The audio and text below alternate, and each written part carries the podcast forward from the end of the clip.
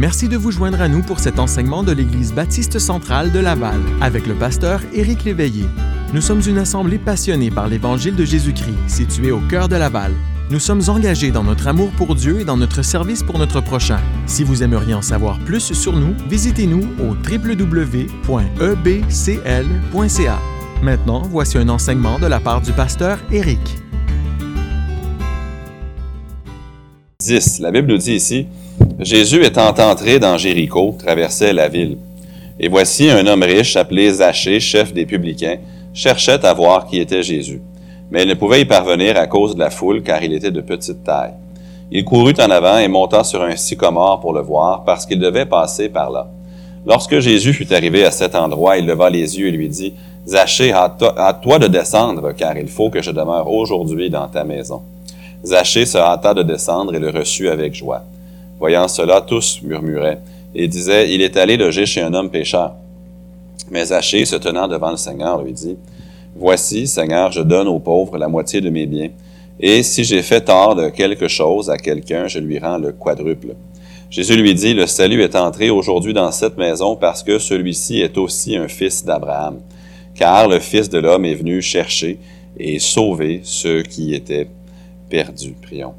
Père, je te prie que par ce passage de la vie de Jésus, par cet exemple, nous puissions euh, apprendre ou nous remémorer quelque chose que nous savions déjà et qui va nous aider à être à l'affût, puis à vraiment désirer avec ardeur partager dans ta mission, qui est celle de, de, répandre la bonne nouvelle afin que ceux qui ne te connaissent pas soient sauvés. Et je le prie au nom de Jésus.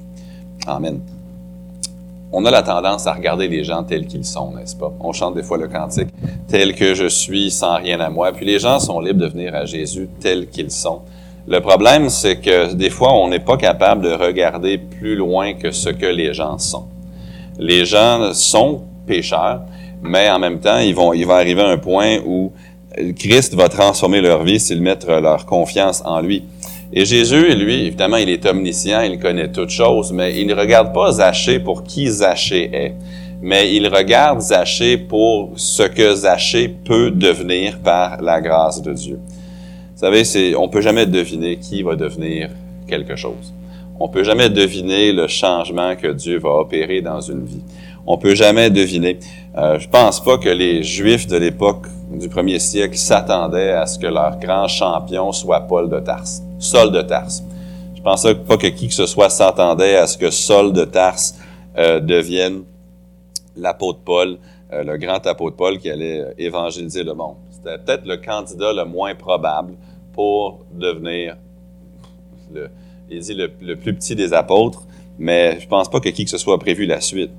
Même dans, les disciples de Jésus, vous en aviez.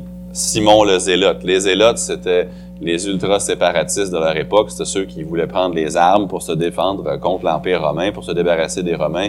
Il y avait un conflit sans cesse entre les Romains et les zélotes.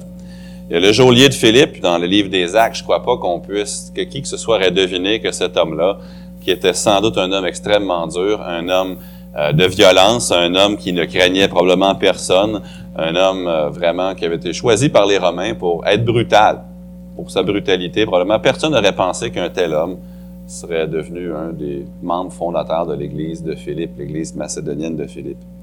En Marc 5, Jésus traverse le lac de la Galilée, la mer de Galilée, simplement pour euh, une chose, pour une de littéralement un homme qui est démoniaque et qui est assis parmi les tombeaux, euh, qui est en train de littéralement ruiner sa vie. Il était possédé par une légion de démons, il habite parmi les tombeaux, il est en train de s'auto-mutiler et tout.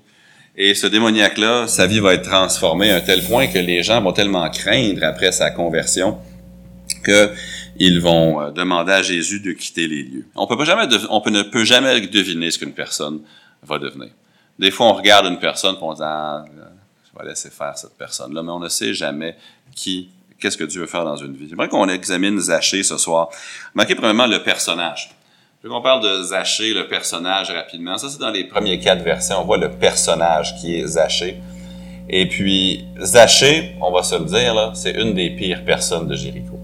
C'est une des pires personnes à Jéricho. C'est un publicain, c'est un collecteur de taxes. Puis je l'ai mentionné récemment, mais euh, c'est un, c'est une des seules personnes que personne ne respecte à Jéricho. Euh, il n'est pas en mesure d'avoir d'amis. Tous ceux qui seraient les amis d'un publicain, d'un collecteur de taxes, c'est vraiment des gens de mauvaise vie eux-mêmes. Les publicains, ils sont détestés de tous. Euh, cet homme ne serait même pas toléré au temple. Si Zachée se présente à Jérusalem, puis il essaie d'entrer dans le temple, ça va faire un scandale. Parce que c'est un homme que personne ne veut voir au temple. Puis c'est intéressant que même si Zachée n'est pas bienvenu au temple, Jésus, lui, il est bienvenu chez Zachée. Et c'est ça la différence entre la loi et la grâce. La grâce de Dieu fait en sorte que tout le monde est le bienvenu en Jésus-Christ. Et Jésus-Christ euh, souhaite la bienvenue à tous qui lui souhaitent la bienvenue. Mais au temple, par exemple, Zachée n'aurait pas trouvé sa place. Et ça nous dit que voici un homme riche appelé Zachée. C'est son nom, c'est Zachée, mais il est très connu dans la ville parce que c'est un collecteur de taxes. Et ce qui arrive, c'est que le publicain, le collecteur de taxes, je l'ai mentionné récemment dans un autre message, il achète une licence des Romains.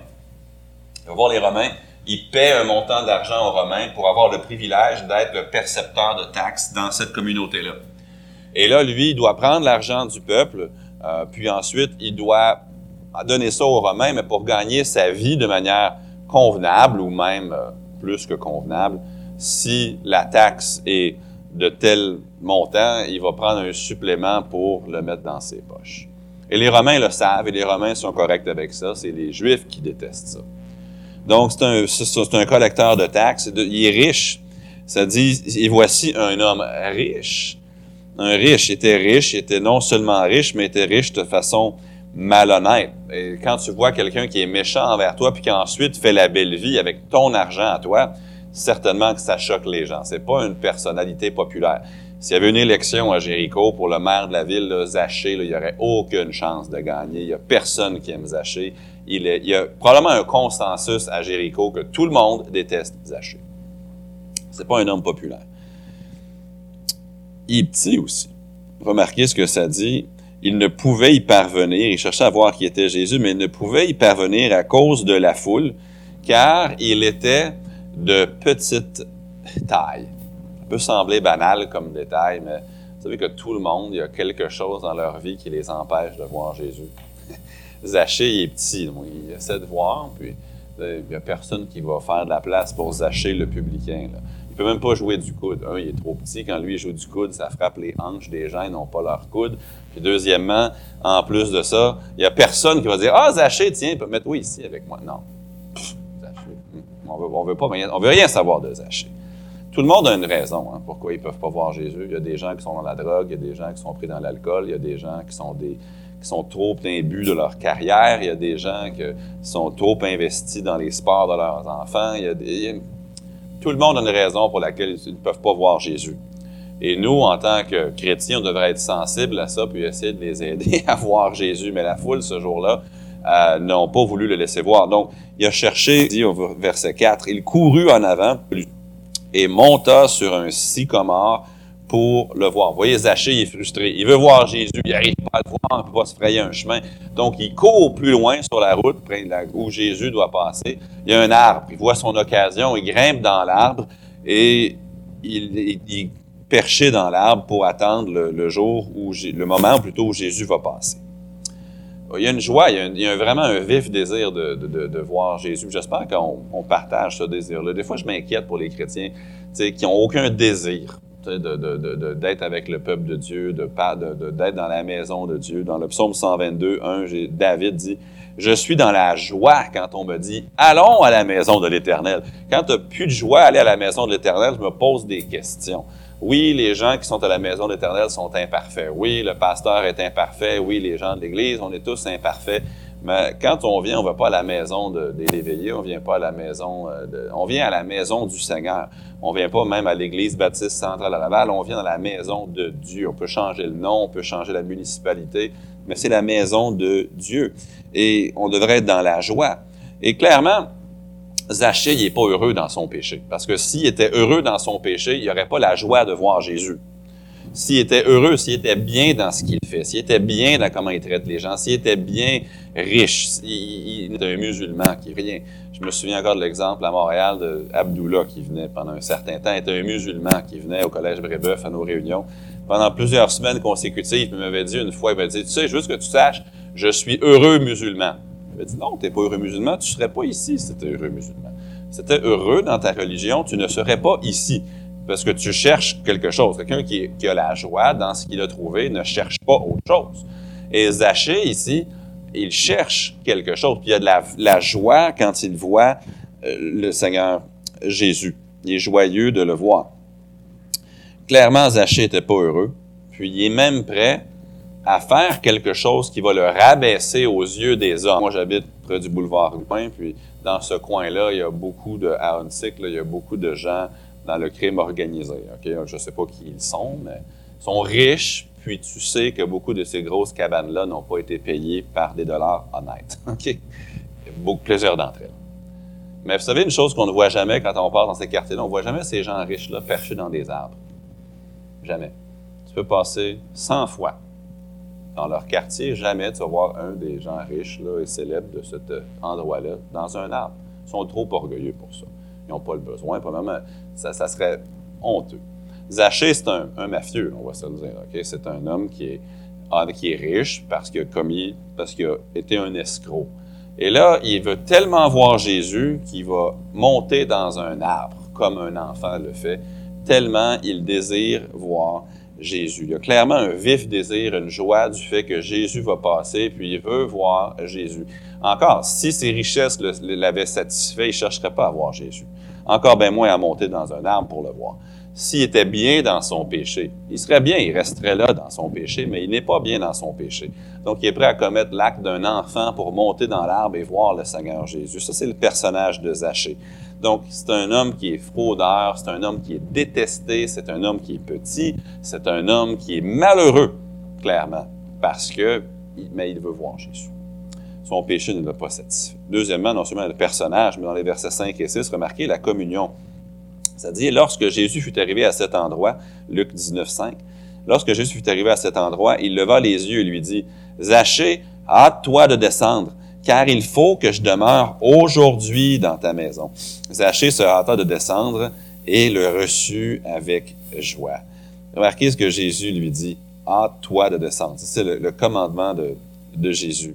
Là, Jésus lui dit, car il faut que je demeure aujourd'hui dans ta maison? Ça, c'est une question. Hein. Est-ce que Jésus demeure dans votre maison? Vous dites, ben, il demeure dans mon cœur. Oui, mais est-ce que Jésus demeure dans votre maison? Dans le sens qu'il est en vous, oui, mais quand quelqu'un vient dans un foyer chrétien, il devrait ressentir, il devrait voir, il devrait entendre, il devrait observer quelque chose de différent. Si un inconverti vient chez vous puis il se sent parfaitement à l'aise tout le temps, mais si quelqu'un, même si un inconverti vient à l'église ici, puis il se sent jamais mal à l'aise, il y a quelque chose qu'on ne fait pas bien. Jésus ne mettait pas les gens à l'aise. Il leur montrait la vérité. Et c'est important que quand on reçoit des, des, gens, qu'on ne soit pas si préoccupé de les mettre à l'aise qu'on oublie de leur présenter Jésus et l'offense de la croix même. Mais Jésus, il dit, il faut que je demeure dans ta maison. Vous savez, quand Jésus vient demeurer dans une maison, il affecte plus qu'une personne. S'il vient dans ton cœur, tu peux le cacher. Mais s'il vient dans ta maison, tous ceux qui viennent dans ta maison vont le voir. Les membres de la famille vont être affectés aussi. Et enfin, c'est important qu'il demeure dans notre maison. Mais non seulement son commandement, remarquez l'obéissance de Zachée. Il s'est dépêché de descendre. Il s'est dépêché de descendre. Ça peut paraître banal, mais c'est important quand Dieu vous demande de faire quelque chose, il faut le faire là. Même en, là, je vais faire une petite parenthèse, même en tant que chrétien, des fois, le Saint-Esprit nous demande de faire quelque chose, puis on ne le fait pas. On remet à plus tard. Si Zachée n'était pas descendu de l'arbre, qu'est-ce que Jésus aurait fait? Il aurait poursuivi son chemin. Et parfois, je crains, je crains dans nos vies que le Saint-Esprit nous amène à un moment, un point de décision. On ne prend pas la décision et tout de suite, on, se, retrouve que le Seigneur est passé. C'est pas qu'on peut pas se repentir plus tard, mais tu viens à un point où tu attristes le Saint-Esprit, voire éteindre le Saint-Esprit. Et quand je m'inquiète, quand quelqu'un entend l'Évangile et entend l'Évangile et entend l'Évangile et refuse et refuse et refuse de descendre de l'arbre pour prendre l'image de Zachée, à chaque fois qu'il rejette l'Évangile, je trouve que les chances, pas les chances diminuent, mais ouais. En même temps, il faut être patient avec les gens, mais il faut, faut pas. Il faut quand même que les gens descendent. Quand le Seigneur travaille dans ton cœur, tu devrais descendre. Quand vous avez l'occasion, des fois les gens me demandent jusqu'où tu amènes quelqu'un avec l'Évangile quand tu témoignes? Moi, je dirais le plus loin possible. Il y a, une limite. Je comprends qu'il ne faut pas brûler tes chances de leur parler une deuxième fois, mais euh, trop souvent, j'ai attendu la prochaine fois. J'ai cherché à jeter un fondement. Il y a des noms qui me viennent en tête de gens qu'on a connus. Euh, puis j'aurais dû être plus, pas agressif, c'est pas le mot que je cherche, mais plus d'urgence. La dernière fois j'ai l'occasion de parler à un monsieur, et puis euh, c'est ça, je me suis dit, c'est peut-être la dernière fois que j'ai l'occasion de lui parler. Alors, je lui ai présenté l'Évangile parce que je me suis dit peut-être que j'aurai jamais l'occasion à nouveau, même si on prévoit se revoir. Je ne sais pas si je vais le revoir nécessairement. Puis, il faut se saisir les occasions. Zaché s'est dépêché de descendre. Et nous, en tant que chrétiens, on devrait tirer le son de ça, c'est que quand Jésus te dit je veux, que tu changes ça, je veux que tu fasses ça, je veux que tu me serves de telle manière, il faut dire oui. Pas rester dans l'arbre puis juste y réfléchir, il faut descendre. Et il faut aussi s'inquiéter quand les pécheurs refusent, refusent, refusent, refusent de descendre. On ne peut pas humainement leur tordre le bras, mais il s'est arrêté, regardez dans l'arbre. Il, a, reçu Jésus avec joie. Jésus n'a rien fait sauf s'arrêter, regarder dans l'arbre, puis demander de descendre. Des fois, juste une simple attention de notre part, ça, peut ouvrir une grande porte. Aujourd'hui, il y a un, de nos voisins euh, qui s'appelle Marc. Et puis, ça fait souvent que je lui témoigne euh, ou que je lui parle. Et puis, même quand il est arrivé un événement, je l'avais mentionné, il était venu me voir, il s'inquiétait de la fin du monde et tout. Aujourd'hui, hier, euh, il est en train de défaire son tempo. L'autre jour, il a essayé de venir m'aider. Je n'étais pas à la maison, mais j'avais promis que j'allais lui donner juste en bon québécois, une bite, c'est dans le fond, c'est l'embout d'une perceuse pour défaire des, des, euh, des vis papillons, des wingnuts. Et puis aujourd'hui, ça m'a coûté 2 dollars. Je lui ai donné. Je suis frapper à sa porte avec Aiden, on lui a donné. Pourquoi? Juste parce qu'une petite attention, des fois, ça peut ouvrir une porte pour l'Évangile, garder un contact pour qu'il il vienne. Mais ici, Jésus s'est arrêté. Il a pris le temps d'arrêter. Il a regardé Zachée, sans doute dans les yeux. Il lui a dit, Zachée, descends il faut que je demeure dans ta maison. Jésus, tout ce qu'il a fait ici, c'est qu'il a donné à l'occasion à Zachée d'entrer dans une amitié avec lui. Hein? Il faut donner l'Évangile en toute occasion, favorable ou non, mais des fois, il faut prendre le temps de s'arrêter, d'identifier quelqu'un qui est peut-être le, candidat le moins probable pour le salut et juste engager quelque chose avec eux. Alors, il a reçu Jésus avec joie. Il n'a pas posé de questions, il n'a pas protesté, il a simplement obéi. Donc, il y a le personnage de Zachée. Là, ici, Jésus engage une communion avec lui. Troisièmement, au verset 7, remarquez les plaintes. C'est au verset 7, voyant cela. Là, quand je lui préparais le message, je n'avais jamais remarqué ce détail-là. Ça peut paraître comme un détail, mais je pense que c'est pertinent pour nous. Verset 7, ça dit, voyant cela, combien de personnes murmuraient? Tous. Tous murmuraient.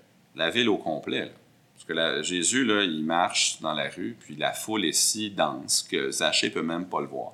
Tous ces gens-là, tous murmuraient et disaient, il est allé loger chez un homme pécheur. L'évangélisation, ça va toujours susciter des plaintes. Aussitôt qu'une Église devient sérieuse dans la question de répandre l'Évangile, puis de mettre une insistance je vais dire en phase, mais ce n'est pas un vrai mot en français. Une insistance sur atteindre les perdus, ça va créer de l'inconfort. Ça, c'est certain. Si nous disons, on va faire une journée spéciale d'évangélisation, puis on aimerait euh, qu'on soit sensible au fait que les, que les, euh, les gens, les visiteurs puissent se stationner. Il faut que si on laisse des places, comme dimanche matin, on va mettre les deux dernières rangées pour les visiteurs. Est-ce que ça va créer de l'inconfort? Absolument. Est-ce que si je dis à quelqu'un, écoute, il faudrait qu'on mette nos voitures plus loin, est-ce que ça crée de l'inconfort? C'est certain, certain, certain. Et chaque fois que Jésus s'arrête, puis qu'il veut s'investir dans des gens qui ne le connaissent pas, ceux qui pensent qu'eux méritent, je ne parle pas de l'Église ici, je parle juste de façon très, très générale, l'être humain, on devient inconfortable. Parce que nous, on voudrait que Jésus focus sur nous. Mais Jésus, il est venu chercher et sauver ce qui était perdu. C'est pas que Jésus ne s'intéresse pas à nous, mais Jésus, il désire absolument recevoir des, gens perdus. Puis l'évangélisation, ça va toujours susciter des plaintes. Toujours, toujours, toujours. Dans toutes les églises où j'ai été, quand on avait un, un, un, une, une insistance sur l'évangélisation, ça crée des plaintes. Il y a des gens qui perdent leur place, il y a des gens qui n'ont pas l'attention qu'ils voudraient avoir, il y a des gens qui n'ont pas... On peut faire la liste.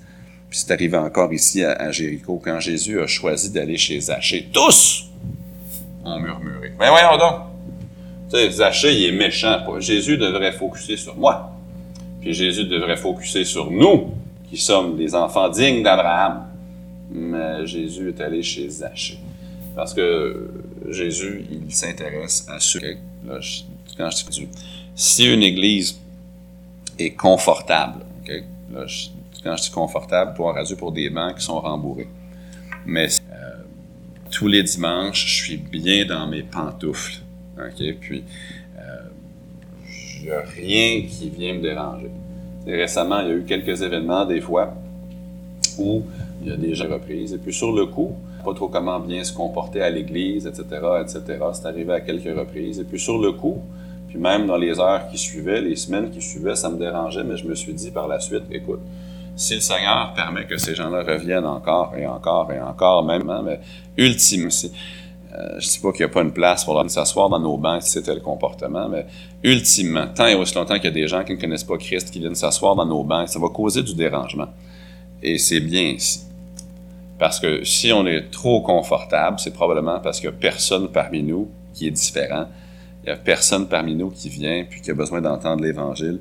Euh, et les gens de Jéricho, quand ils ont vu Jésus focusé sur Zachée, ça, ils n'ont pas aimé ça. Parce que les plaintes sont venues. Mais Jésus, dans Jean 5, le verset, Luc, pardon, Luc 5, 31 dit, Jésus prenant la parole leur dit, ce ne sont pas ceux qui se portent bien qui ont besoin de médecins, mais les malades.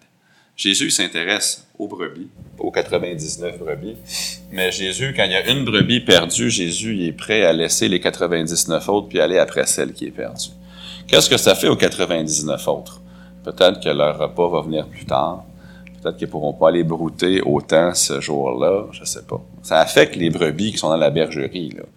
Mais Jésus, il, est toujours, il veut toujours ajouter à sa bergerie encore et encore et encore. Et quand une église vient à un point où son but premier, c'est d'être confortable, cette église-là est sur le déclin. C'est tout de suite. Mais toute église n'est qu'une génération de fermer ses portes.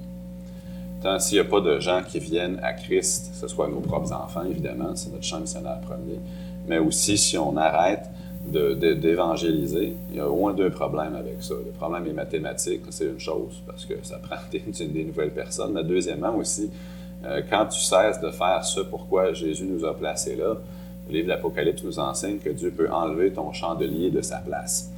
Et puis, il ne faut pas qu'on s'arrête à notre inconfort. Euh, frère Folie travaille dans un hôpital. Un hôpital, c'est pas un endroit confortable, mais c'est un endroit nécessaire. La raison pourquoi, il y a une grande différence entre un hôtel puis un hôpital, les deux ont des chambres, mais il y en a un qui est pour les malades, puis il y en a un qui est pour les vacanciers. C'est deux choses tout à fait différentes. Puis une église, c'est pas un hôtel. Une église, c'est une clinique. Une église, c'est un hôpital. Pour les gens qui ne connaissent pas Christ, pour les brebis chétives, comme moi, comme vous, qui ont besoin de soins, et dans un hôpital, c'est clair et net et certain qu'il va y avoir de l'inconfort. S'il n'y a pas d'inconfort, dans un, si tout le monde est parfaitement confortable dans un, dans un hôpital, il faut enlever l'enseigne puis mettre hôtel, mais non pas hôpital. Puis dans, quand une église, quand on est trop confortable, il faut qu'on se pose la question, est-ce qu'on est vraiment en train de faire ce que Jésus nous a demandé de faire? Et aussitôt que Jésus a focusé sur Zachée, ça a causé des plaintes. Les gens se sont plaints parce que Jésus a pris du temps avec un pécheur. Tout le monde voulait l'honneur et l'attention de Jésus. Tout le monde, tout le monde, tout le monde. Et lorsqu'un méchant a eu l'honneur, ça n'a pas fait l'affaire des autres. Verset 7. Tous, tous murmuraient. Tout le monde murmurait et disait, il est allé loger chez un homme pécheur. On voit aussi ici dans les plaintes que Jésus aime les méchants, puis il veut les sauver. Euh, Jésus, de toutes les personnes dans le village qui auraient pu s'intéresser, a pris le pire. Du moins aux yeux des Juifs. aux yeux, de, Dieu, tout le monde est pécheur. Mais aux yeux de l'homme, il a pris le pire. C'est pas surprenant, par exemple, parce que dans Matthieu 21, Jésus parle aux, religieux juifs. Il, donne la, il donne la comparaison des deux fils. Le fils qui dit, euh, qui dit non, oui, papa, je vais le faire, puis qui le fait pas. Puis après ça, l'autre qui dit non, je le ferai pas, qui change d'idée, puis qui le fait. Puis Jésus leur dit après, je vous le dis en vérité, les publicains et les prostituées vous devanceront dans le royaume de Dieu. Alors, le Jésus, il aime les méchants. Lui, Jésus, la, la, vie pécheresse d'une personne, ça n'affecte en rien ses chances d'être sauvé. Une personne peut être euh, de n'importe quelle délinquance sexuelle qui soit, peut être un consommateur de quelque substance que ce soit. La personne peut être respectable aux yeux des hommes ou vraiment, vraiment euh, méprisable aux yeux des hommes. Les deux ont le même pourcentage de chances de venir à Jésus-Christ ou de que Dieu les sauve. Dieu sauve tous ceux, quiconque invoquera le nom du Seigneur sera sauvé. Et c'est nous qui faisons du favoritisme en, contre ce que la Bible nous dit dans Jacques 2 et ailleurs. On regarde celui qui a des beaux habits, puis on dit Ah, celui qui est d'un méchant habit, hmm, non. Mais Jésus, lui, il aime les méchants, il veut les sauver. Puis les chrétiens doivent s'intéresser aux méchants, puis chercher à les gagner à Christ. Je n'ai pas le temps de développer ce soir parce que mon temps file, mais Jésus nous dit, vous êtes des ambassadeurs. Un ambassadeur muet, ça ne sert pas à grand-chose. Il faut qu'on soit des ambassadeurs pour Christ, qu'on livre son message aux pécheurs. Il y a trop de chrétiens qui se voient comme étant, je ne parle pas de vous ni de moi nécessairement, mais il y a trop de chrétiens qui se voient comme étant au-dessus d'une communion avec les pécheurs. Pourtant, l'apôtre Paul, il dit aux Corinthiens, c'est trop facile d'oublier la grâce de Dieu dans 1 Corinthiens 6, 9 à 11. Il dit, ne savez-vous pas que les injustes n'hériteront point le royaume de Dieu? Ne vous y trompez pas, ni les débauchés, ni les idolâtres, ni les adultères, ni les efféminés, ni les homosexuels, ni les voleurs, ni les cupides, ni les ivrognes, ni les outrageux, ni les ravisseurs n'hériteront le royaume de Dieu. Et c'est là ce que vous étiez, quelques-uns d'entre vous. Mais vous avez été lavés, vous avez été sanctifiés, mais vous avez été justifiés au nom du Seigneur Jésus-Christ et par l'Esprit de notre Dieu. Vous savez que ma, prière, la liste ici, débauchés, idolâtres, adultères, efféminés, homosexuels, voleurs, cupides, ivrognes, outrageux, ravisseurs. Vous savez, j'aimerais ça que chaque groupe soit représenté dans notre Église. Dans le sens qu'ils ont été justifiés de ces péchés-là. Ça serait bien. Est-ce que, est-ce que, que ça serait normal qu'il y ait un, un ex-meurtrier dans l'Église? Oui. Absolument quand je témoignais à quelqu'un qui était un meurtrier récemment, je lui ai dit Tu sais que deux tiers de la Bible ont été écrits par des meurtriers Moïse, David, Paul. Sont tous venus à Dieu, sont tous venus à Christ. Et sont tous, sont, tous des enfants de Dieu. Et il faudrait que dans notre Église, on, ait des gens qui viennent de mauvaise vie, qui entendent les faux absolument dans le bâtiment ou ailleurs, qui viennent à Christ. C'est notre désir. Mais il faut absolument qu'on cesse de regarder ce que les gens sont, puis qu'on voit, voici ce que Christ peut faire de cette personne-là. Euh, en juin dernier, j'étais en Californie à la conférence que je vais chaque année, puis euh, eux sont très, très ferrés en médias là-bas. C'est une grande église, grosse église. Ils ont beaucoup de moyens technologiques. La chorale s'apprêtait à chanter un chant qui s'appelle en anglais Mercy Tree, ou l'arbre de miséricorde, parlant de la croix parce que souvent le mot tree ou arbre est employé pour le mot de la croix en anglais. Le, le cantique s'appelait Mercy Tree ou l'arbre de miséricorde de la croix. Puis avant la vidéo, avant le cantique, ils ont montré une vidéo d'un d'un jeune homme là, qui était auparavant dans l'Église, qui avait erré loin des voies de Dieu, puis qui avait été sauvé, puis qui était revenu, qui était revenu. Et puis, juste dans, dans, la vidéo, tu vois à quel point il était rendu euh, à voler, à vendre la drogue, à faire toutes sortes de choses. Puis, il y avait une entrevue avec ses parents qui sont des chrétiens dans l'église, qui avaient le cœur brisé, ils pleuraient sur l'entrevue. La vidéo était vraiment bien faite. Après ça, il chantait un chant sur la miséricorde de Dieu. Puis le message que tu retirais de tout ça, c'est que quand tu vas travailler demain, quand tu sors de chez vous, ne regarde absolument personne, même le vendeur de drogue qui se cache dans l'obscurité. Il ne faut pas le voir comme un moins, il faut le voir comme un candidat de la grâce de Dieu. Parce que Jésus, il est venu pour chercher et sauver ceux qui étaient. Mais remarquez la conversion de Zachée. Verset 8, ça dit Mais Zachée, se tenant devant le Seigneur, lui dit Voici, Seigneur, je donne aux pauvres la moitié de mes biens. Et si j'ai fait tort de quelque chose à quelqu'un, je lui rends le quadruple. Jésus lui dit, le salut est entré aujourd'hui dans cette maison parce que celui-ci est aussi un fils d'Abraham. Car le Fils de l'homme est venu chercher et sauver ce qui était perdu. Quelle magnifique histoire. Mais souvent, les, conversions spectaculaires, c'est parce que la personne avait un passé lourd. Moi, je rends grâce pour la grâce dans ma vie. J'ai grandi dans un foyer chrétien, j'ai entendu l'Évangile à un jeune âge. Puis des fois, je rends grâce à Dieu pour ça, mais mon témoignage. Mais si tu le compares à d'autres personnes, des fois, il n'est pas tellement il n'est pas tellement spectaculaire. Mais c'est bien comme ça parce que Dieu m'a sauvé d'un paquet de troubles. Donc, je rends grâce à Dieu que je suis venu à Christ quand j'étais jeune. Mais des fois, tu entends quelqu'un dire qu'il était dans tel péché, puis dans telle chose, puis là, tu entends comment Dieu l'a sauvé, puis tu es comme « Wow! J'aimerais donc avoir un témoignage comme ça. » Je dis « Non, non, non, non. Je vais garder le mien. Honnêtement, je vais garder le mien. » Mais des fois, ceux qui ont les témoignages les plus percutants sont ceux qui étaient vraiment creux dans le péché avant. C'est pas une excuse pour être creux dans le péché. On n'a rien manqué si on n'est pas allé dans le péché. En même temps, il faut donner la chance à ces gens-là. Et ici, Zachir, remarquez ce qu'il fait, il donne son argent aux pauvres. Ben, c'est déjà un signe de sa conversion parce que la Bible nous dit dans 1 Jean 4,20 si, quelqu'un dit j'aime Dieu et qu'il haïsse son frère, c'est un menteur. Car celui qui n'aime pas son frère qu'il voit, comment peut-il aimer Dieu qu'il ne voit pas? Donc déjà, tu vois sa gratitude envers Jésus qu'il donne. Il veut donner aux pauvres. Euh, il désire donner, c'est déjà un signe qu'il comprend comprend des choses, mais il désire donner. Avant, c'était un voleur. Là, il est devenu le contraire d'un voleur. Là, c'est rendu un, donateur. Donc, déjà, dans les quelques minutes qu'il a passé avec Jésus, les quelques heures, je ne sais pas combien de temps, la Bible ne le dit pas, mais il a changé d'un bandit à quelqu'un qui donne. Il a converti, il a changé. Il s'est repenti, il est devenu le contraire de ce qu'il était. Éphésiens 4 nous donne la, déclinaison de ce genre de changement-là. Non seulement il avait donné son argent aux pauvres, mais il a fait restitution aussi. Il dit, là c'est un peu ironique, ce qu'il dit au verset, euh, au verset 8, il dit, si j'ai fait tort de quelque chose à quelqu'un, je lui rends le quadruple. Un publicain. Si j'ai fait du tort.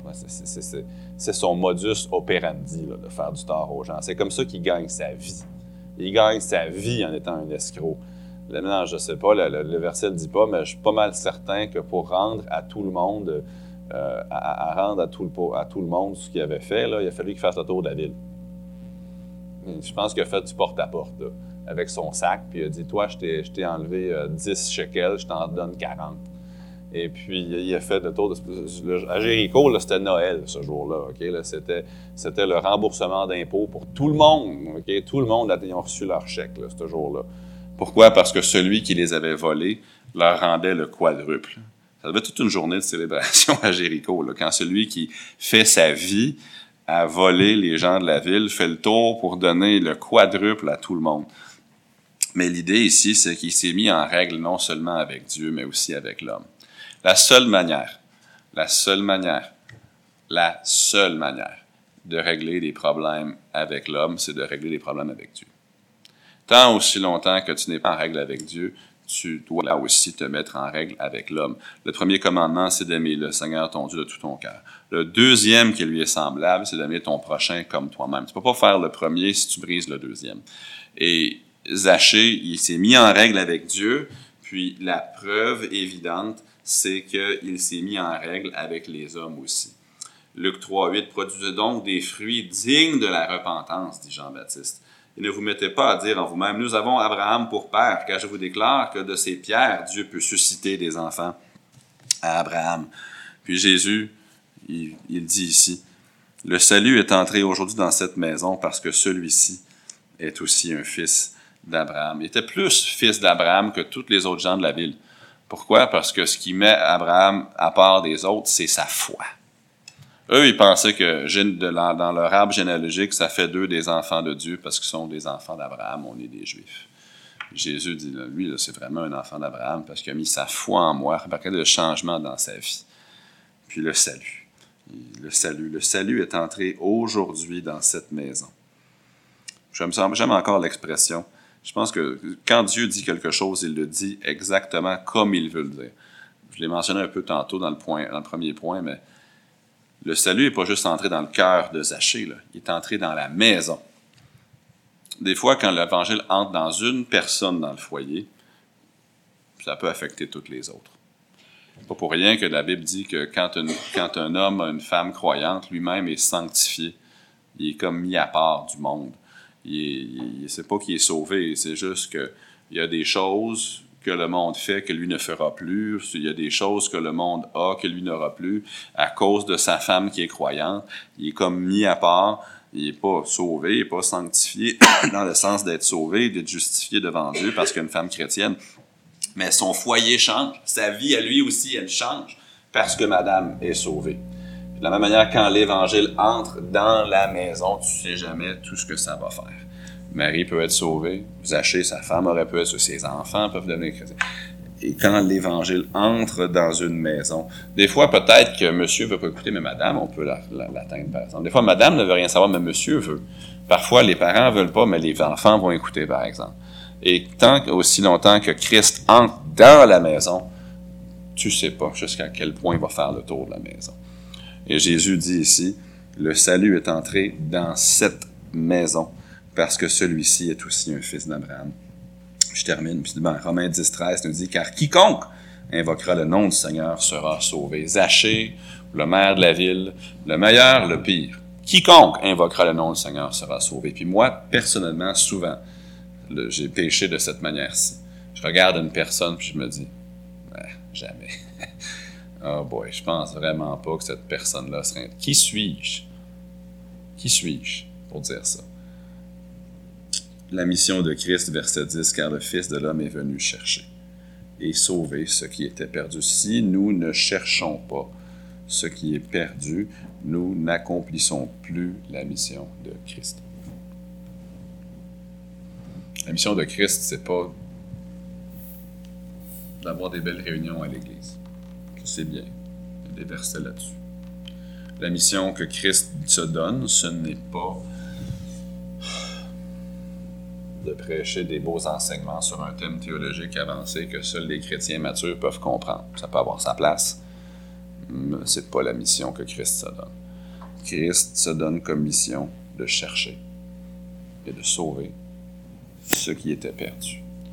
Quand il a donné sa mission aux disciples, il leur a donné une mission.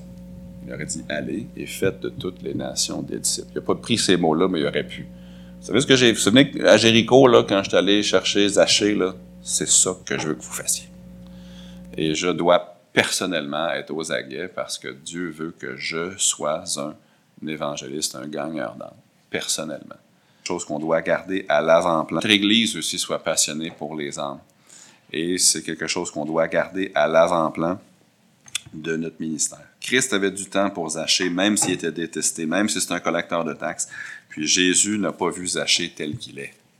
Jésus voit Zachée tel qu'il peut, devenir. Et vous et moi, on n'a pas les mêmes yeux que Jésus. On ne peut pas voir qu'est-ce que Jésus va faire dans une vie. Notre mission à nous, c'est de ne pas juger, de faire de, faire de favoritisme, donner l'Évangile à, tous. Et le Seigneur, lui, il fera l'œuvre dans le cœur. Et des fois, ça va être la pire personne, la personne qu'on n'aurait jamais pensé. Des fois, ça va être des gens qui paraissent mieux, mais souvent, ça va être des gens qui paraissent mal, parce que Dieu désire absolument transformer leur vie. C'est la vie d'évangélisation. Merci d'avoir écouté aujourd'hui. Peut-être était-ce votre première fois à nous entendre? Eh bien, nous croyons que la décision la plus importante que vous puissiez prendre est de connaître Jésus personnellement comme Sauveur. Pour en savoir plus, contactez-nous à travers notre site web au www.ebcl.ca. Peut-être êtes-vous un auditeur régulier. Rien ne nous ferait plus plaisir que de vous recevoir en personne. Les détails de nos réunions se trouvent sur notre site web. Nous vous souhaitons une agréable journée dans la grâce de Dieu.